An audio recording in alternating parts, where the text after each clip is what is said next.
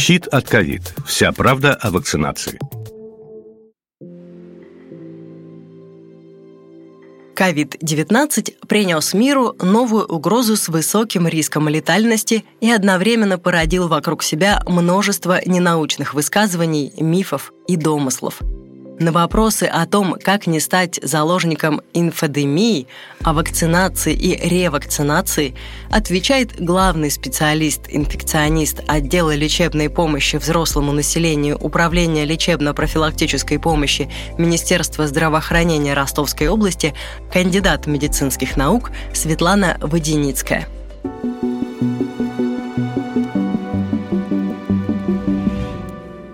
Все прогрессивное человечество сегодня переживает непростые времена, когда весь мир охватила пандемия новой коронавирусной инфекции. И все же почему люди вдруг стали бояться вакцинации? И вакцинация сегодня, как и прежде, это выход для всего населения страны в борьбе с пандемией?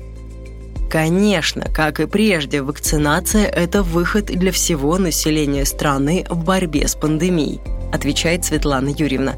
Да, действительно, мы сегодня переживаем тяжелые времена.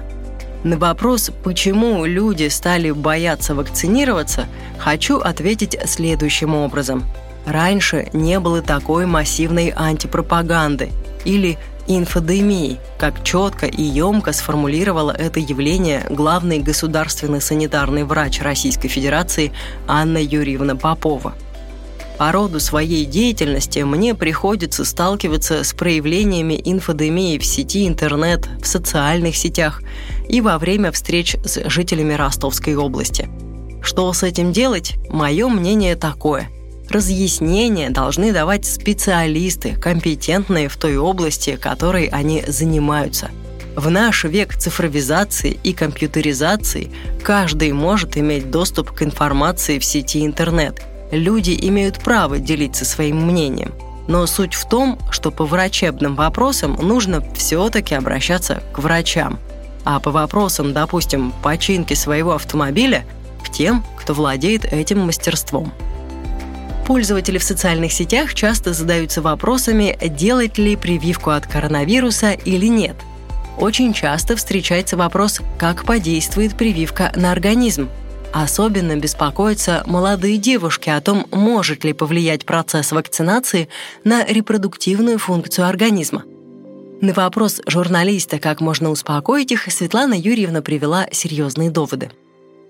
«Молодым девушкам, будущим мамам скажу следующее», продолжает Светлана Воденицкая. «Вакцинация никак не влияет на детородную функцию. У нас большой период наблюдения, ведь прививки делаются не только против ковидной инфекции, но и против других инфекций, и малышам, и взрослым, и никаких последствий они не вызывают. Если у тех женщин, кто только собирается становиться мамами, есть время сделать прививку заранее, это очень хорошо – но если период беременности уже наступил, и при этом у женщины есть тяжелая соматическая патология, к примеру, болезни сердечно-сосудистой системы, эндокринные заболевания, ожирение, то ей нужно позаботиться о том, чтобы прививку от COVID-19 сделать после 22 недели беременности. Предварительно беременная женщина должна сходить в женскую консультацию к акушеру-гинекологу и вместе с ним проговорить свою конкретную ситуацию и выяснить, насколько присутствует риск, как лучше поступать в ее конкретном случае. То есть всегда нужно персонально подходить к ситуации –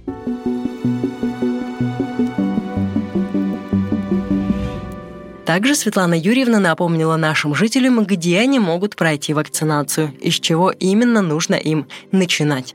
В Ростовской области вакцинация проводится на базе всех поликлиник, а также в некоторых городских и областных больницах и в некоторых учреждениях.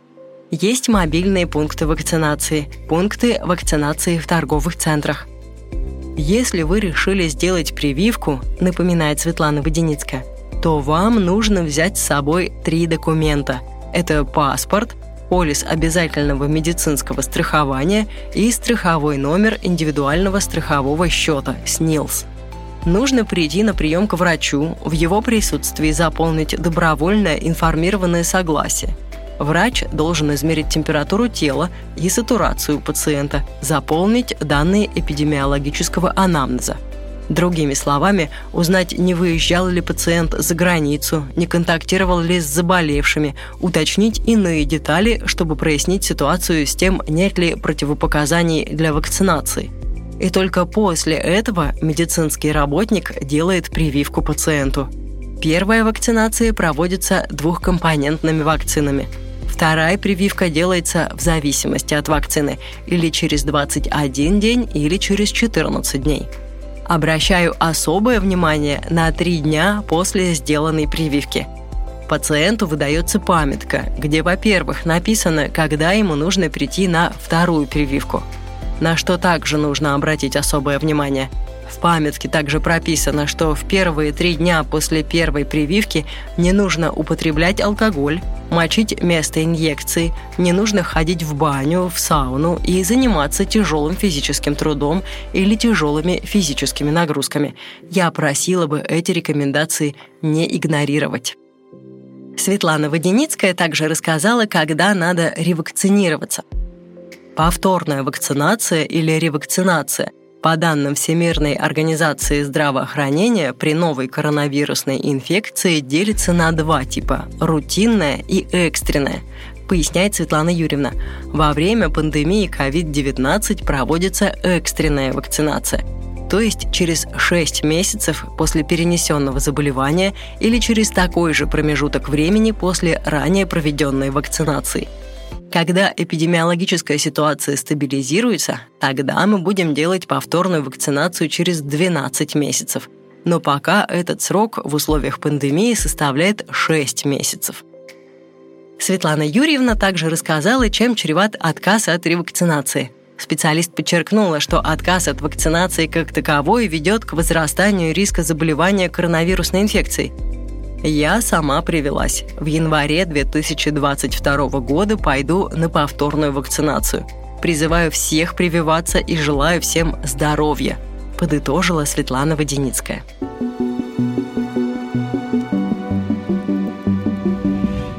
Напоминаем, сегодня в России зарегистрированы 5 вакцин против коронавирусной инфекции. Гам Ковид-Вак, торговая марка «Спутник Ви». Это первая в мире вакцина против COVID-19.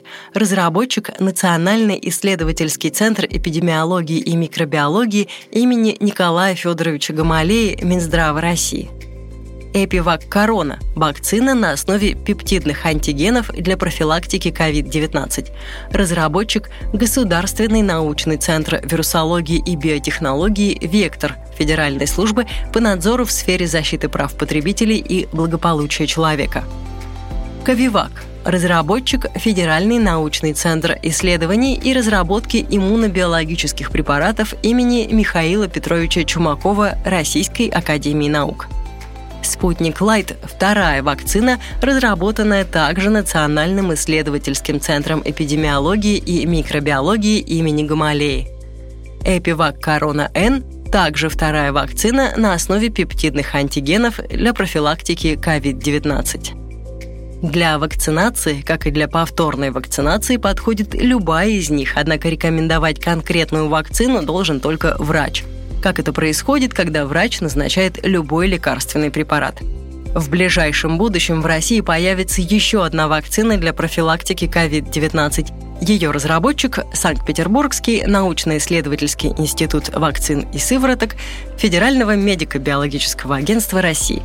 Ее разработчик – Санкт-Петербургский научно-исследовательский институт вакцин и сывороток Федерального медико-биологического агентства России – эта вакцина разработана на новой технологической платформе и нацелена прежде всего на развитие клеточного иммунитета. Завершение второй фазы ее клинических испытаний запланировано на декабре этого года. После успешного окончания второй фазы исследований и подачи регистрационного досье Федеральное медико-биологическое агентство планирует озвучить название вакцины.